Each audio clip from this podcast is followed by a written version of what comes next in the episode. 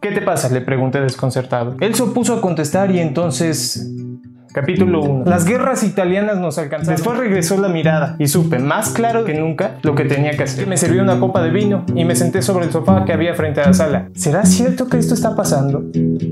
No entiendo, le interrumpí. ¿Por qué? Desde el centro de la ciudad, todos escapaban vorazmente hacia sus lugares y no la culpa. Iba a pasar la noche en la casa de un extraño que hacía. Por lo que el desdén de la doncella me atacó como una tormenta que cae sobre la pradera.